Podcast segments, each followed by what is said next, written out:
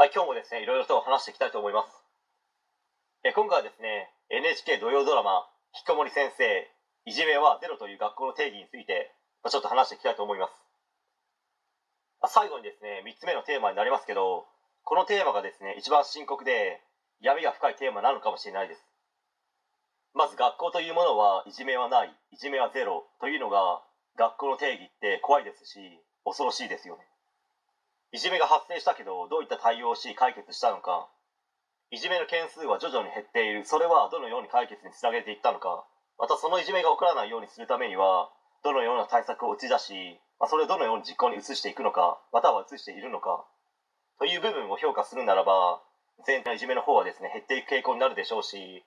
学校の信用度も上がって保護者の方々もですね安心して我が子を学校に預けることができるようになるのではないでしょうか。学校のいじめの定義はいじめはあくまでもゼロいじめはあってはいけない。学校内でいじめが起こるわけがない。というですね意味不明の定義ですよね、まあ、全国の教師間でも正直言っていじめはあると思います。社会に出ればですねパワハラと名を変えたいじめなんて、まあ、当たり前にありますし自分もされたこともありますしされた人をですね多く見てきました、まあ、それなのに学校内でいじめが起こらない発生しないってもはや意味がわからないですし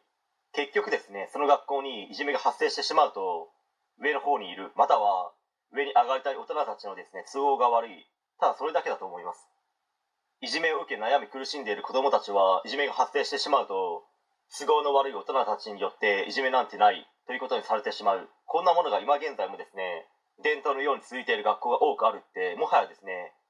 日本という国自体が終わっているのではないでしょうか。これから日本はですね少子化人口減少の煽りを受けて確実に経済が先細りしていき GDP、まあ、国内総生産はいくつかの新興国に抜かれることは確定しています。お金を持っている家庭の子供はですね質のいい教育を受けることができますけど全員が全員というわけにはいかないですし貧富の格差がですねますます広がることはこれもほぼ確実だと思います、まあ、その中で学校というものの存在意義というものは、まあ、どのように形を変えていくのかまた変化もせずできず今のような形を保ったまま